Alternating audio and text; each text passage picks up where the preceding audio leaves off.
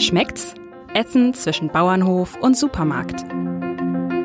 Der Ernährungspodcast des Hamburger Abendblatts. Der heutige Podcast wird Ihnen präsentiert von Rewe. Wir von Rewe wissen, dass sich aus kleinen Dingen Großartiges entwickeln kann. Deshalb fördert die Rewe Lokalpartnerschaft gezielt kleine und mittlere Betriebe vor Ort.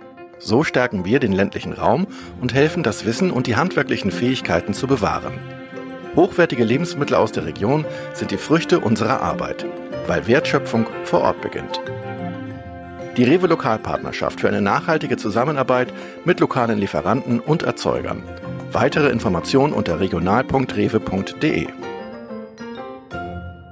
Ja, liebe Hörer, herzlich willkommen bei unserem Podcast Schmeckt's, dem Abendblatt-Podcast, in dem es um das Essen geht, um Ernährung und äh, all die Nebenwirkungen, die damit verbunden sind.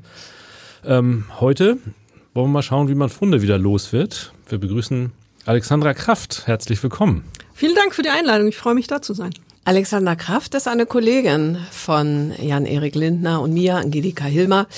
Ähm, sie arbeitet seit 20 Jahren als Redakteurin, Reporterin beim Sternmagazin, äh, hauptsächlich in den Ressort Sport in letzter Zeit oder in den letzten Jahren im Ressort Wissenschaft und ähm, ist also Expertin in den Bereichen Fitness und auch Ernährung. Beides hängt ja auch eng zusammen, wie wir gleich noch hören werden. Äh, sie ist auch Autorin oder betreibt den Blog unter stern.de mit dem vielsagenden Namen Das Glück ist ein Turnschuh. Und ähm, das wollen wir jetzt gleich mal äh, testen, ob sie das auch schlüssig beweisen kann oder zumindest begründen. Und sie ist jetzt auch Buchautorin, hat ein neues Buch herausgebracht, das heißt Der gemeine Unterschied.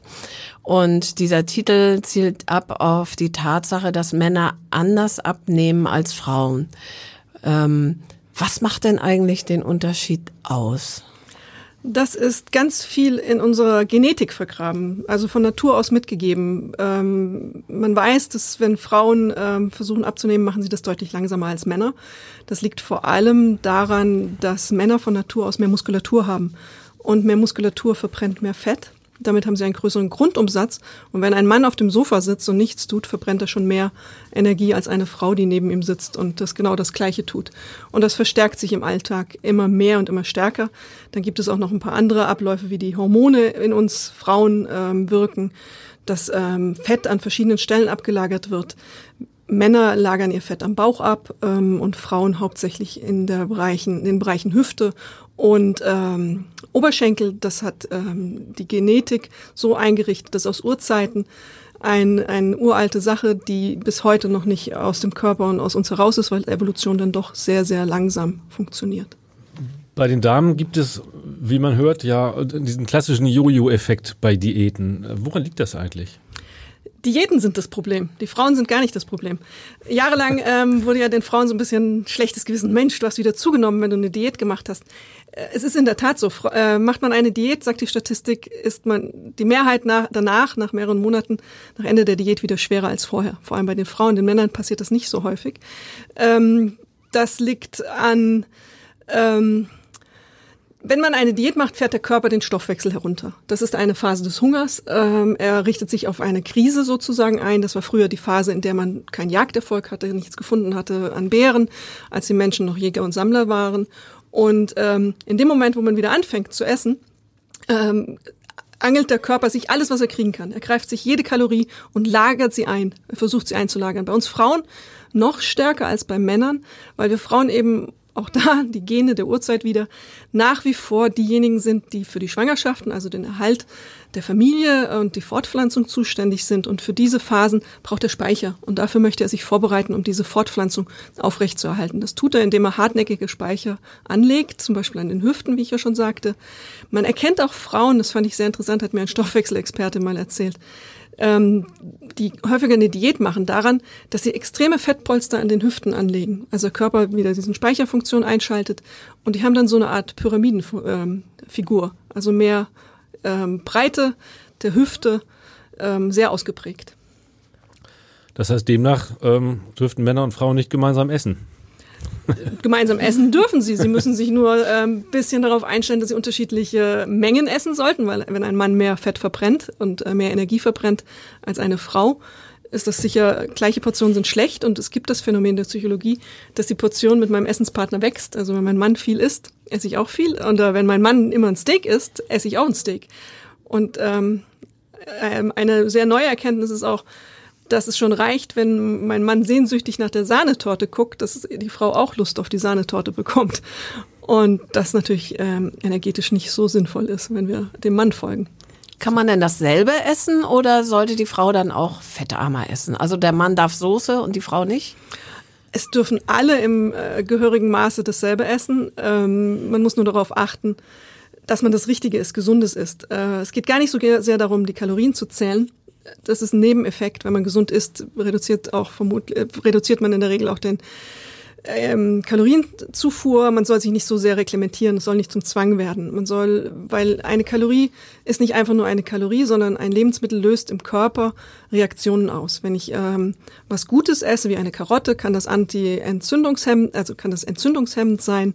Esse ich ähm, eine fette Pizza äh, ist das Fett in der Pizza natürlich ungesund. Äh, Essig dagegen, ein Salat mit Olivenöl ist das Fett auf einmal gesund. Also es kommt ein bisschen fast nur darauf an, dass man gesund isst. Und man sagt, gesund essen ist eine pflanzenbasierte Ernährung, hauptsächlich aus Gemüse und Obst bestehend, mit entsprechenden ähm, Ruhezeiten, in denen man keine Nahrung zu sich nimmt. Das klingt relativ einfach, ist es auch, ist es auch nicht so eine Qual. Und man ist satt. Das gilt auch geschlechtsunspezifisch sozusagen. Das gilt auch geschlechtsunspezifisch, wobei die Männer das Problem haben, dass sie nach wie vor viel zu viel Fleisch essen. Und in dem Moment, wo sie das reduzieren, natürlich große gesundheitliche Fortschritte sehen bei sich, wenn sie auf eine pflanzenbasierte Ernährung umstellen. Das heißt aber nicht, dass Männer nie wieder Fleisch essen dürfen. Es geht einfach um das Maß der Dinge.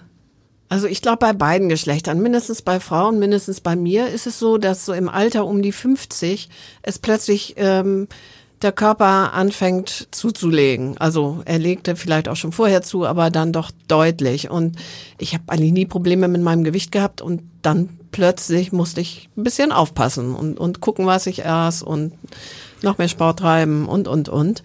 Ähm, eigentlich ja äh, rein steinzeittechnisch gedacht völlig blöd, weil schwanger wird man dann nicht mehr. Also dafür könnte ich die Fettpolster dann nicht mehr wirklich gebrauchen für die Fortpflanzung. Trotzdem passiert's. Wieso? Genau.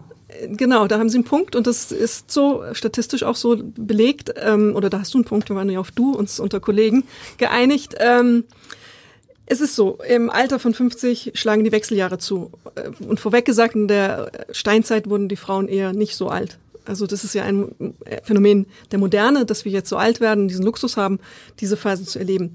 Wir sind dann nicht mehr äh, in der Aufgabe, eben die, die Fortpflanzung zu sichern und damit stellt der Körper vieles um.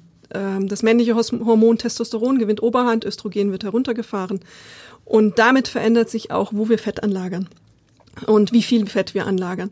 Und bei Frauen passiert es interessanterweise so, dass es nicht mehr an den Hüften anlagert. Da haben wir dieses Fett, dieses hartnäckige Fett schon. Und dann kommt es dazu, dass es plötzlich am Bauch ansetzt. Und da setzt es viel schneller dann auch an. Ähm, und unser ähm, Muskelanteil sinkt nochmal pro Jahr äh, um eine erhebliche Zahl. Auch unser Stoffwechsel wird dadurch noch langsamer, als er ohnehin schon ist im Verhältnis zu Männern. Und das ist eine ganz ungünstige äh, Mischung. Das total gemeine und deswegen auch der Titel der gemeine Unterschied ist, dass Männer dieses Phänomen nicht kennen. Die haben das Problem nicht. Bei denen bleibt es am Bauch von Anfang an. Es wird zwar ein bisschen weniger auch, dass man zu ihnen sagt, der Stoffwechsel, Muskelabbau auch ein bisschen stattfindet, aber nicht in diesem Umfang.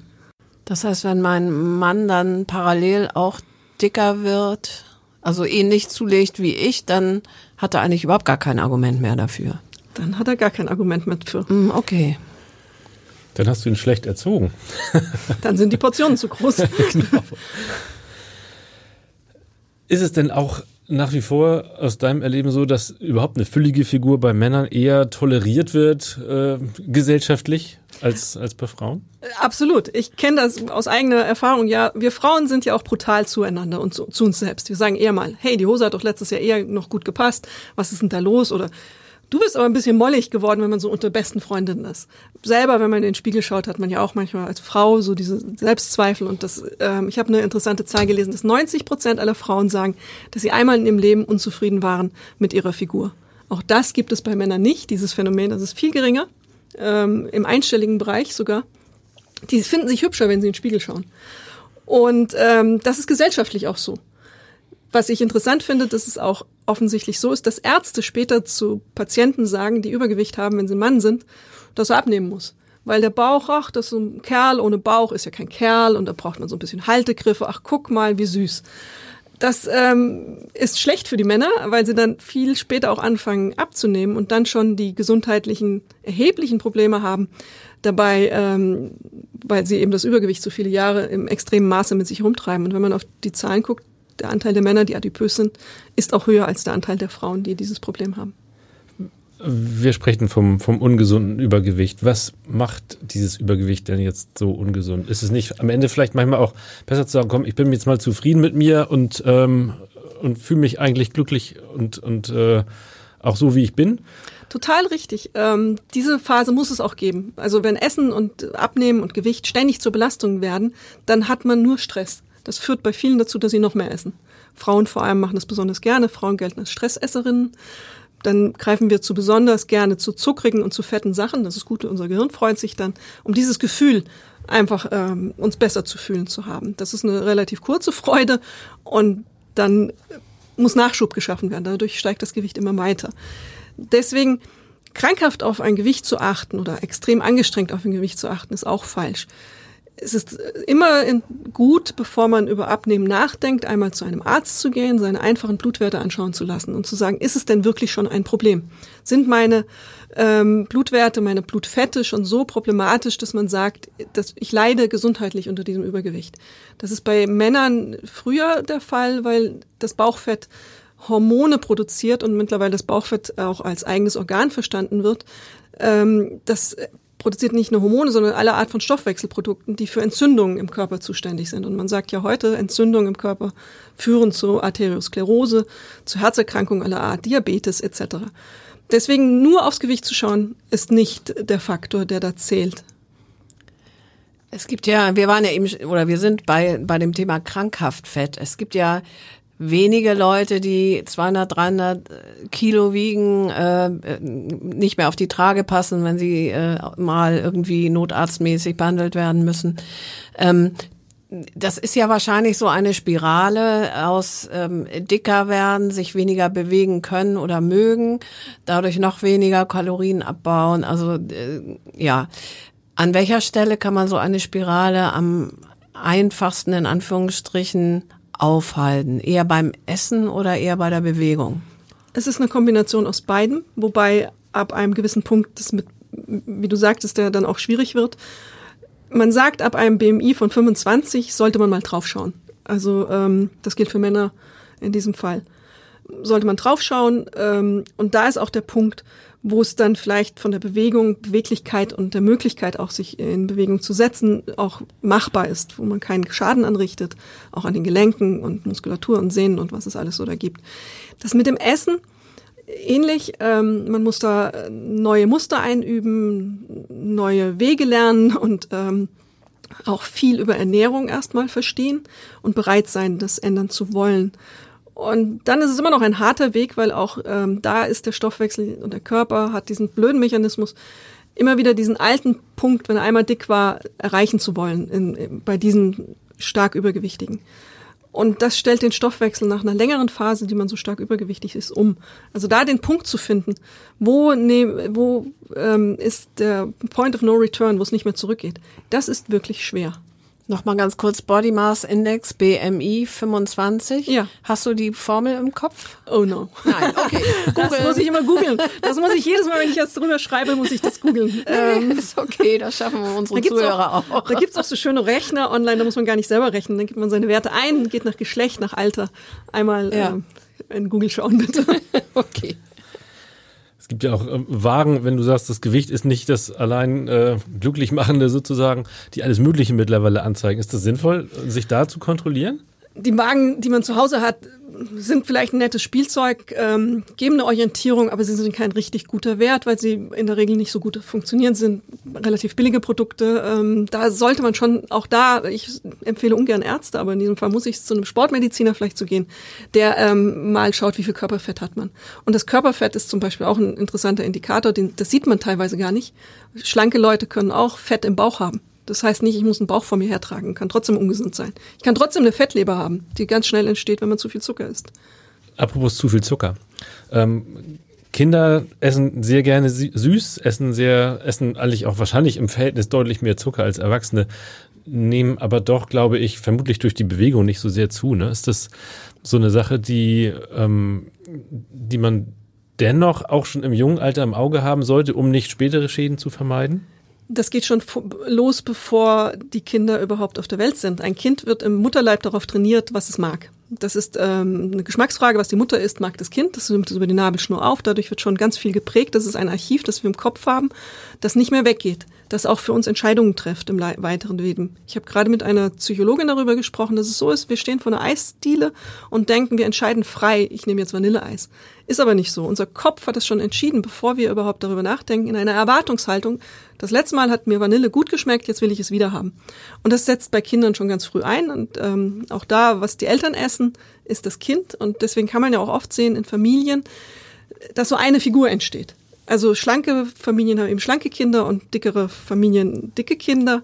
Das hat auch mit Konsum von Limonade zu tun, was ja ganz häufig passiert trinkt hoher äh, Zuckergehalt, konditioniert das Kind darauf, wenn ich was trinke, zuckrig, Glücksgefühl. Und da bereitet man ganz, ganz große Probleme, die später, weil es Gewohnheiten sind, fast nicht mehr rauszukriegen sind.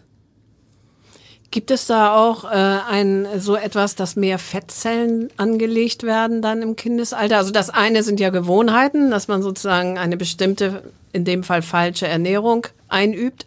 Und das andere könnte ja aber auch sein, dass das im Körper was macht, so dass selbst wenn jemand mit zwölf sagt so, mir reicht das jetzt, ich komme in die Pubertät, ich esse jetzt nur noch Gemüse, hat es dann auch schwieriger als jemand, der im Kindesalter nicht so dick war. Ist das so? Richtig, das ist genauso. Diese Fettzellen, ähm, die man als Kind aufgebaut hat, loszuwerden, sind ähm, schwer, nahezu äh, das ist echt hart. Das ist äh, harte Arbeit auf so vielen Ebenen und man kämpft dagegen die Biologie an. Das ist nicht nur im Kopf passiert, das, das passiert auch im Körper. Der Stoffwechsel ist so eingestellt. Das ist ein ewiges Ringen dann äh, für diese Kinder. Du sagtest vorhin, darf ich nochmal? Ja. Du sagtest vorhin, ähm, es sei einfach, sich gesund zu ernähren, eben äh, Obst und Gemüse betont. Ich empfinde das manchmal gar nicht so einfach. Also es ist, wenn man so ein bisschen Hunger hat, ist es manchmal einfacher, was weiß ich, einen gezuckerten Müsli-Regel aufzumachen, als eine Mandarine zu pellen. Geschweige, ja.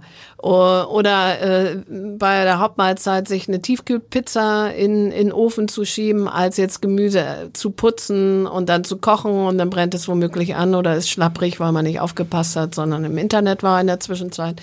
Also mit anderen Worten, was scheitert eigentlich an dem ja eigentlich sehr simplen äh, Grundsatz, ähm, um schlank zu bleiben, viel Bewegung, gesund essen? Woran scheitern die Leute so?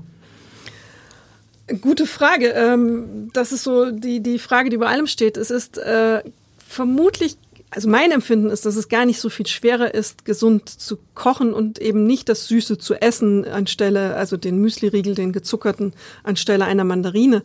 Es ist eine Gewohnheit und die Menschen sind Gewohnheitstiere. Wir folgen, wenn man mal darauf achtet beim Einkaufen, wir gehen immer dieselben Wege durch den Supermarkt. Wir haben ein riesiges Angebot, aber wir greifen immer wieder zu denselben Sachen. Das ähm, ist ganz, ganz ungewöhnlich. Äh, wenn man das mal bewusst macht und einen Weg ändert, dann entdeckt man plötzlich neue Dinge.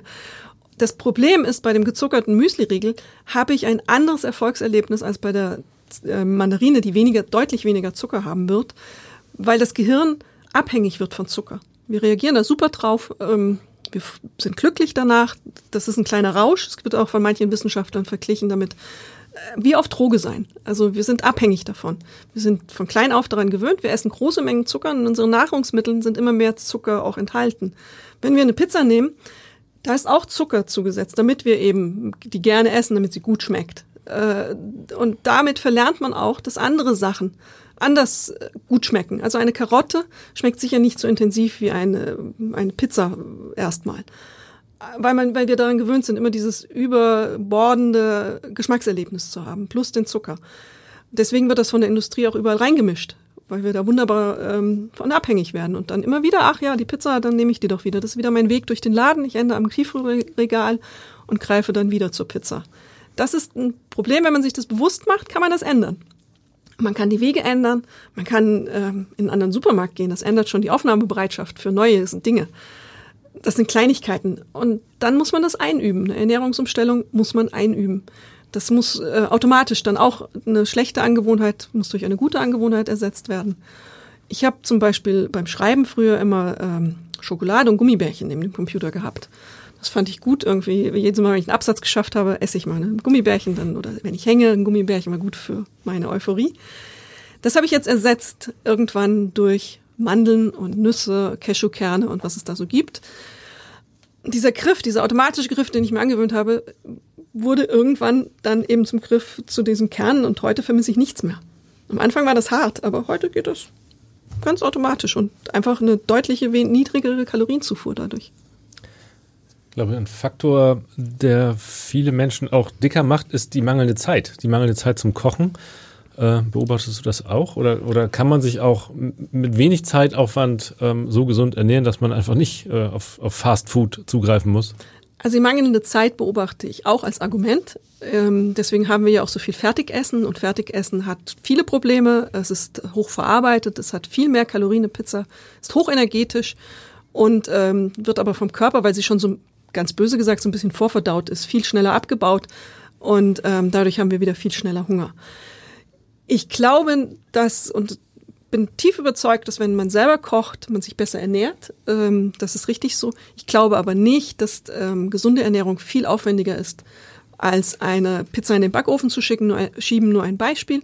Wenn man ähm, Shiitake-Pilze nimmt, sie klein schneidet, in die Pfanne wirft, ein bisschen ähm, Salz drauf, es scharf anbrät, das schmeckt äh, wie ein, äh, das schmeckt sehr mit den Röstaromen sehr fleischartig und sättigt auch. Und man hat ganz viel Gesundes zu sich genommen, weil die viele Vitamine enthalten. Das dauert auch nicht länger als eine Pizza.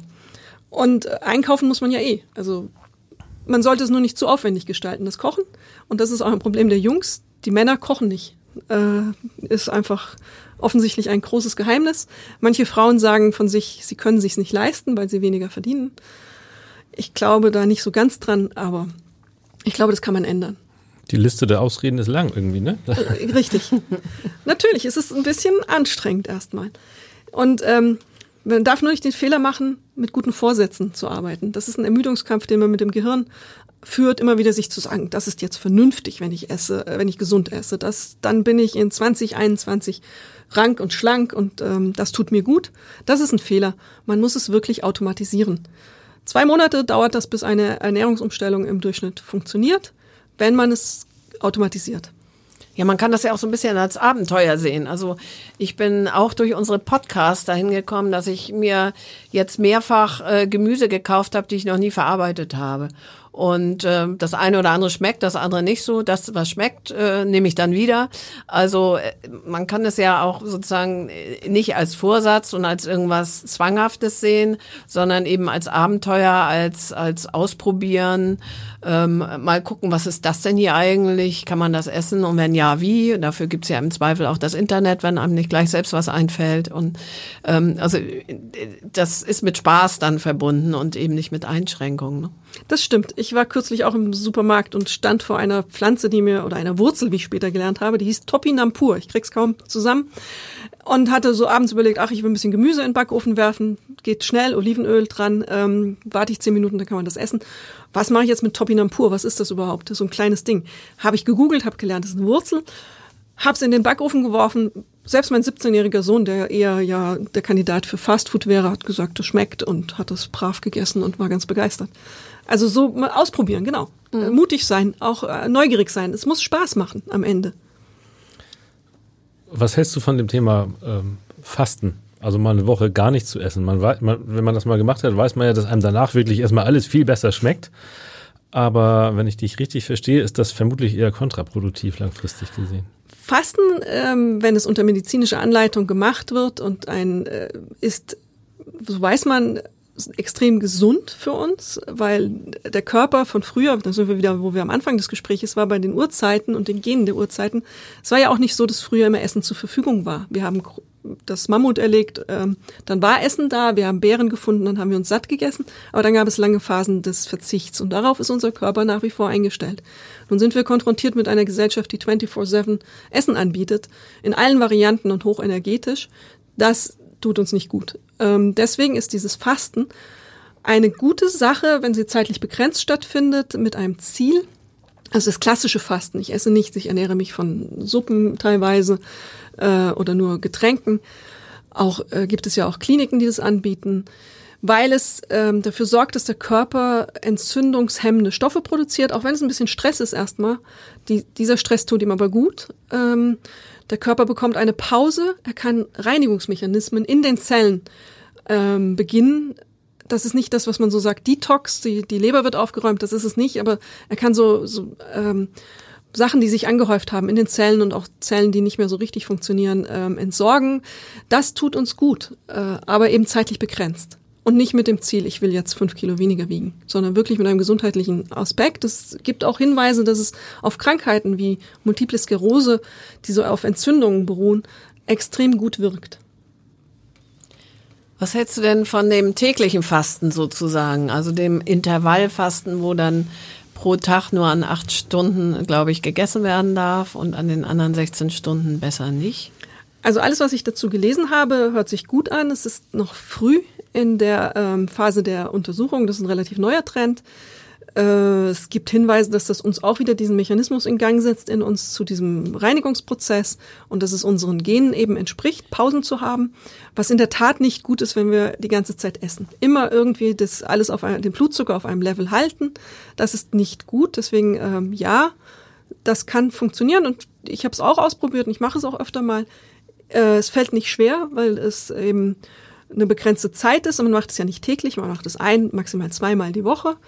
Acht Stunden ähm, Essen, begrenzte Zeit, in der man Nahrung zu sich nimmt und 16 Stunden, wo man ja dann auch schläft. Nicht für Männer würde man das heute sagen, bei Frauen sagt man 14 Stunden reicht schon aus, weil die Zuckerspeicher ein bisschen kleiner sind. Scheint gute Effekte zu haben. Und in den Phasen der acht Stunden kann man dann ganz normal weiter essen. Man muss nicht sich dann in Verzicht üben, äh, das führt, muss dann nicht passieren. Also es ist dann nicht so eine Qual. Man kann sich ganz normal gesund ernähren in den Phasen. Was lässt man weg? Fleisch und Zucker. Nee, ich meine jetzt um auf diese. Ach so. Ah, nee, wir, wir machen trotzdem drei Mahlzeiten, aber enger zusammen dann, oder? Das kann man für sich, also man kann ähm, sagen, ich esse abends äh, um 18 Uhr das letzte und dann wieder um 12 am nächsten Tag lassen wir das Frühstück also weg. Man kann Kaffee trinken, sollte keinen Zucker reinmachen, um einfach keine Kalorienzufuhr dieser Art zu haben. Oder trinken Tee, auch gut. Und dann kann man um 12 einen ganz normalen Mittag essen. In deinem Blog habe ich gelesen, wer nicht Frühstück ist nicht so leistungsfähig, beim Joggen zumindest. Kann ich für mich zu 100 Prozent unterschreiben. Äh, wenn ich ohne Frühstück loslaufe, dann habe ich immer das Gefühl, ich komme nicht wieder nach Hause, beziehungsweise humpel irgendwie durch die Gegend. Bei Frauen ist dieses Phänomen wegen Zuckerspeichern so klein bekannt. Äh, bei Männern ist man sich noch nicht so einig, ob das so ist. Da gibt es solche Untersuchungen sind auch immer ein bisschen problematisch. Die werden nicht lange gemacht, die werden nur kurz gemacht und oft wird nach dem gesucht, was man finden will. Meine persönliche Erfahrung ist, dass es nicht gut ist und darauf weist es auch in der Regel hin in den Studien, ähm, dass ich dann fast mit Muskelkrämpfen irgendwo stehe und denke, warum habe ich mir das angetan? Das klingt wirklich nicht so gesund, nein, in der Tat. Nein, der Spaßfaktor ist auch weg. Da sind wir wieder an dem ja. Punkt. Es muss ja alles auch dauerhaft Spaß machen, sonst mache ich es nicht. Was isst du denn vorm Joggen? Vom Joggen esse ich ganz normal ein Müsli, ungezuckert, äh, mit Joghurt, vielleicht nicht die große Menge, aber so das mit ein bisschen Obst rein und einem Tee und dann geht's los. Das würde ich tatsächlich auch danach verschieben. aber gut, so ist jeder unterschiedlich. Gibt es aus deiner Sicht Diäten, die wirklich funktionieren? Nein. Diäten richten mehr Schaden an, dass sie, als dass sie helfen. Der Jojo-Effekt ist eingebaut, weil dieser Zwang nicht funktioniert, eben aus den äh, beschriebenen Gründen im Körper, aber auch aus den psychischen Gründen. Das macht keinen Spaß. Also auch eine Ananas-Diät oder was weiß ich, was es da so gibt. Also äh, Dinge, die gut schmecken und die also nicht so sehr äh, die, diese, diese zwanghafte sich irgendwie einschränken müssen und das dann später überkompensieren, eben nicht so drin haben, weil es eben äh, eigentlich etwas ist, was Spaß macht. Viele Diäten setzen auch auf Einseitigkeit. Also es gibt ja welche, die auf Kohlenhydrate ganz verzichten, andere wieder auf Kohlenhydrate viel. Das ist alles auf dünnem wissenschaftlichen Boden passiert das. Es gibt Ernährungsstudien, werden viele gemacht, aber viele sind einfach schlecht gemacht, weil es auch schwierig zu betrachten ist.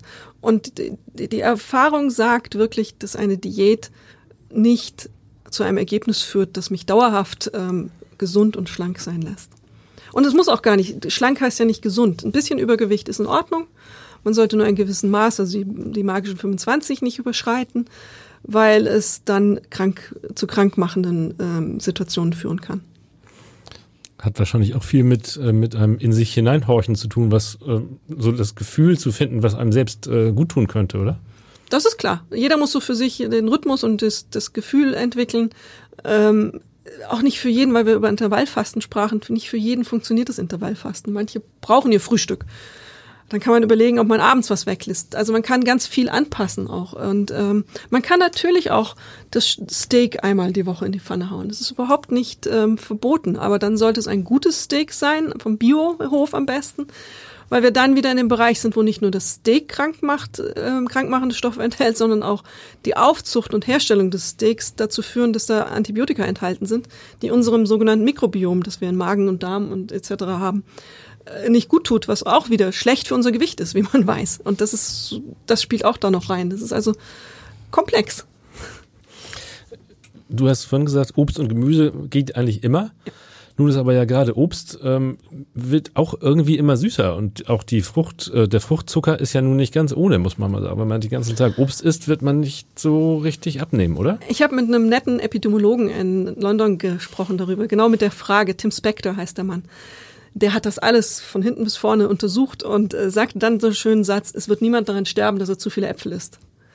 Ähm, das ist eine andere Art von Zucker, die anders abgebaut wird ähm, im, im Körper. Ähm, ja, da ist Zucker drin, aber das ist nie so viel, wie wir in unserer künstlichen bearbeiteten äh, Ernährungsweise finden. Ein Beispiel, ich hatte mal ein Bircher Müsli mir morgens gekauft und im Biomarkt und war ganz stolz, es schmeckte toll mit Kirschen und guckte drauf, da waren fast 40 Gramm Zucker drin. Und ähm, das kannst du, da so viele Äpfel kannst du nicht essen, wie in solchen Sachen teilweise drin sind. Ich habe mal gehört, ähm, dass man, wenn man ein Hungergefühl hat, ähm, eigentlich auch essen soll, aber alternativ auch ähm, einfach Wasser trinken kann. Das füllt den Magen und manch Hungergefühl ist eigentlich ähm, sozusagen getarnter Durst. Was hältst du von so einer Aussage? Das ist so. Es ist auch sehr lustig, weil wir in unserer Familie, ich habe einen Sohn und mein Mann ähm, sagte zu ihm immer mal, trink mal einen Schluck lauwarmes Wasser. Das hat er aus seiner Kindheit so mitgebracht, dass wenn, wenn wir unterwegs waren im Auto, so nach dem Motto, dann bist du satt, dann kannst du bis zur nächsten Raststätte, hältst du dann durch. Darüber gab es immer einen riesen Krach. Unser Sohn hat natürlich protestiert. Aber der Fakt ist richtig, es ist oftmals Hunger, äh, Durst, der dahinter steckt. Und deswegen, ja, trinken, hydrieren über den Tag ist extrem wichtig. Äh, nicht nur dann, wenn man das Gefühl hat, Durst zu haben, sondern einfach vorher gleichmäßig für einen entsprechenden Level sorgen. Das ist extrem wichtig in der Tat.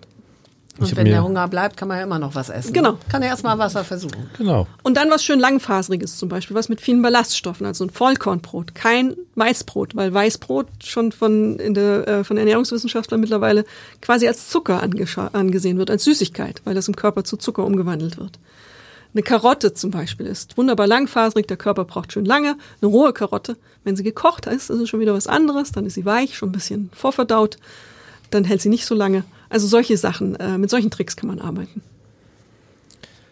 Viel Schlaf soll ja auch helfen. Viel Schlaf ist immer gut, weil der Stress minimiert wird. Ähm, und damit hat man eine gute Basis, man ist entspannter, man greift nicht zu Stressessen, man greift nicht zu süßen Sachen. Jungs vor allem, also Männer vor allem neigen, wenn sie übernächtigt sind, dazu, ähm, zu Snacks aller Art zu greifen, Chips, solches Zeug. Also dieses klassische, ich sitze auf dem Sofa und abends bin ich müde und esse jetzt eine Tüte Chips, ist auch durch ähm, Übermüdung durchaus zu begründen, also zu mangelndem Schlaf. Und kann man auch beim Schlafen abnehmen? Äh, wenn man nichts isst, ja. Wenn man dann das Frühstück verschläft, ja. Aber also es gibt, es kann gibt ich diese besser abnehmen, wenn ich zehn Stunden statt sechs schlafe? Vermutlich ja, weil der Stress niedriger wird und man dadurch äh, zu weniger stressbedingten Dingen, schlechten Dingen greift, die uns dann in der Folge nicht gut tun würden, ja.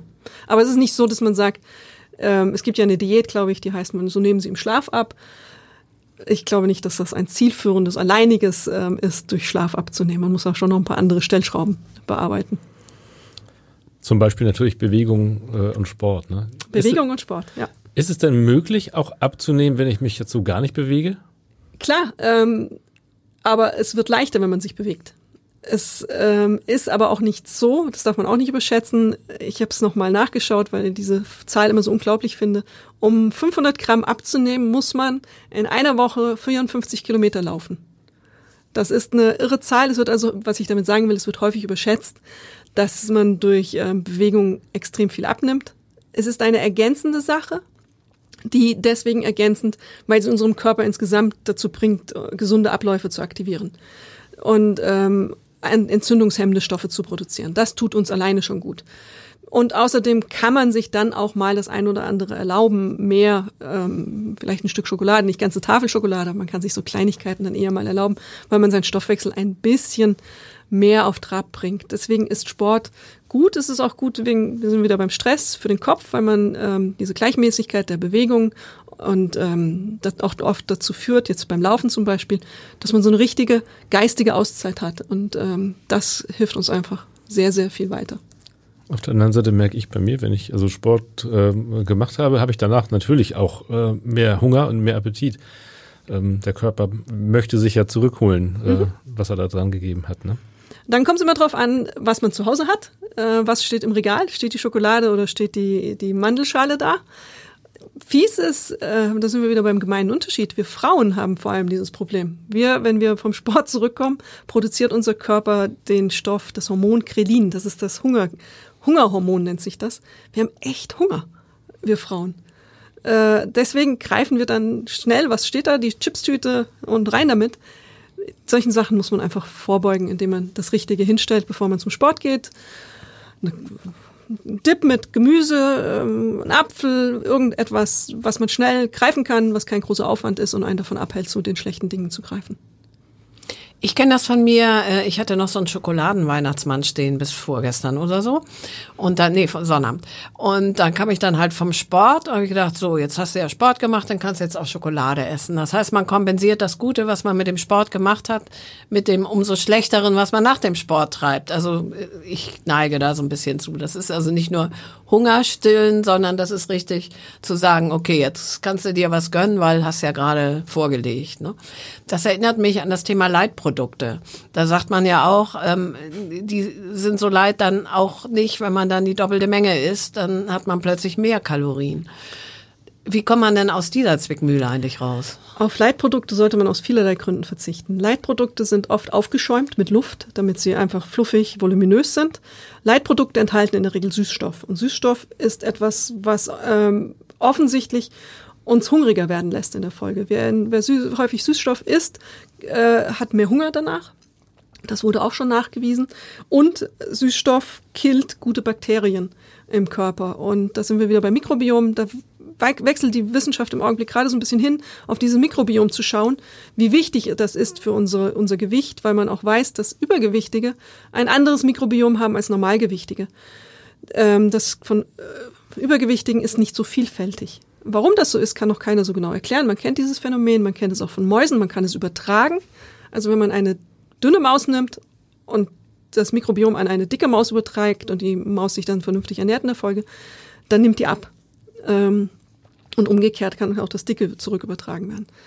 Und deswegen keine Leitprodukte, weil oft auch Konservierungsmittel, die uns auch nicht, nicht gesund sind, und Farbstoffe und Geschmacksverstärker. Das ist ein Chemiebaukasten. Wir wissen nicht, was dieser Chemiebaukasten in unserem Körper anrichtet. Mikrobiom ist nur im Darm, oder? Mikrobiom ist überall. überall. Ähm, wir haben, also. wir leben mit ähm, Billionen ähm, Bakterien, Viren und Pilzen auf unserem Körper. Das sind, glaube ich, zwei Kilo machen die aus von uns. Die sind im Magen-Darm. Die meisten tummeln sich aber im Darm, in der Tat. Und da also sind die, sie fürs die Gewicht, du jetzt gesprochen hast. Sie, genau, für mhm. das Gewicht das Relevanteste. Es gibt sogar schon Wissenschaftler, die sagen, ähm, dass das über, so stark übertragbar ist, dass in einem Haushalt alle dasselbe Mikrobiom sozusagen haben. Angefangen vom Hund. Also Hund hat dasselbe Mikrobiom wie der Besitzer. ich weiß nicht, ob ich das möchte. Das fand ich auch ein bisschen spooky. Wir haben vorhin schon über das, das Alte ab 50 gesprochen, wenn es immer schwieriger wird. Steigt das dann immer weiter an? Gibt es überhaupt so altersspezifische ähm, Möglichkeiten, sich gut oder gesund oder, oder ähm, vernünftig zu ernähren? Es ist zu jedem Zeitpunkt in seinem Leben vernünftig, sich gut zu ernähren. Das funktioniert auch zu jedem Zeitpunkt ähm, gut und zeigt in jedem Alter seine Wirkung. Natürlich, ähm, wir hatten vorhin über den Stoffwechsel, der sich bei Frauen ein bisschen verlangsamt um die 50 herum. Auch bei Männern passiert das nicht in der ganzen Ausmaß wie bei Frauen. Aber das muss man berücksichtigen bei seiner Ernährung. Wer mit 60, 70 so ist wie mit 20, wird zunehmen. Es geht gar nicht anders. Das ist rechnerisch nicht möglich. Deswegen äh, muss man da schon ein bisschen drauf achten. Und der Muskelabbau, der stattfindet, dem muss man entgegenwirken. Muskeltraining ist deswegen ähm, für Senioren und Ältere eine fast unerlässliche Sache. Mir hat mal der Hamburger Sportarzt hier an der Uni, Professor Braumann, gesagt, ich soll auf keinem Fall einer Frau in der S-Bahn ihren, meinen Platz anbieten, wenn sie da steht und äh, schon ein bisschen älter ist, weil das sei bestes Training für sie.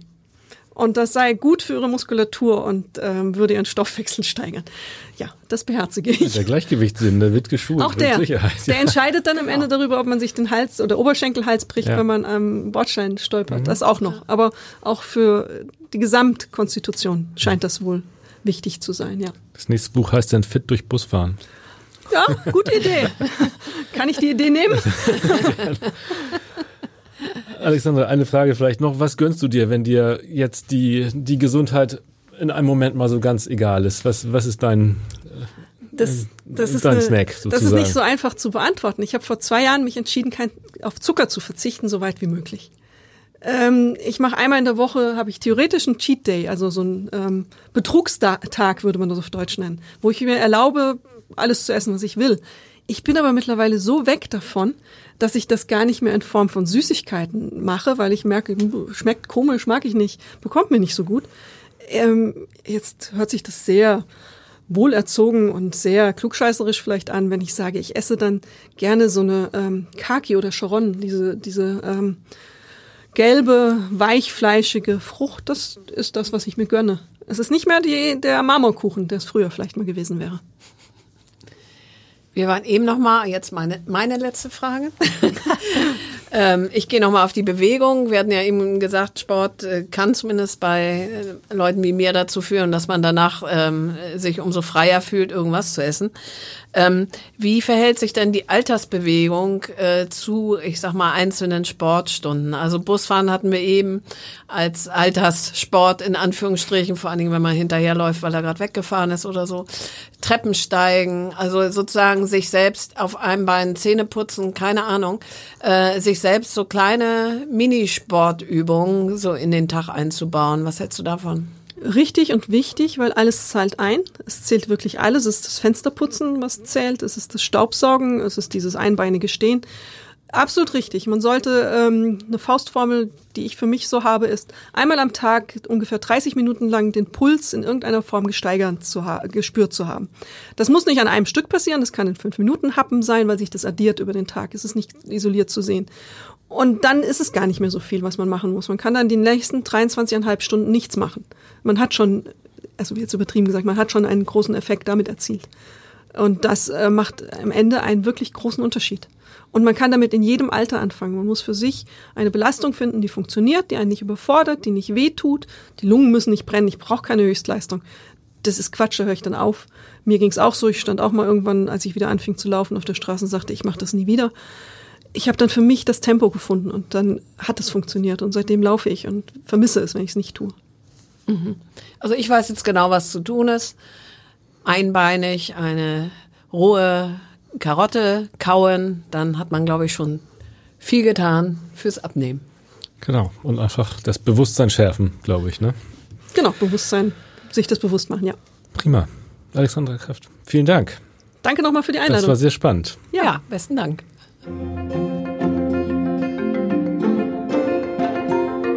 Weitere Podcasts des Hamburger Abendblatts finden Sie auf abendblatt.de slash podcast.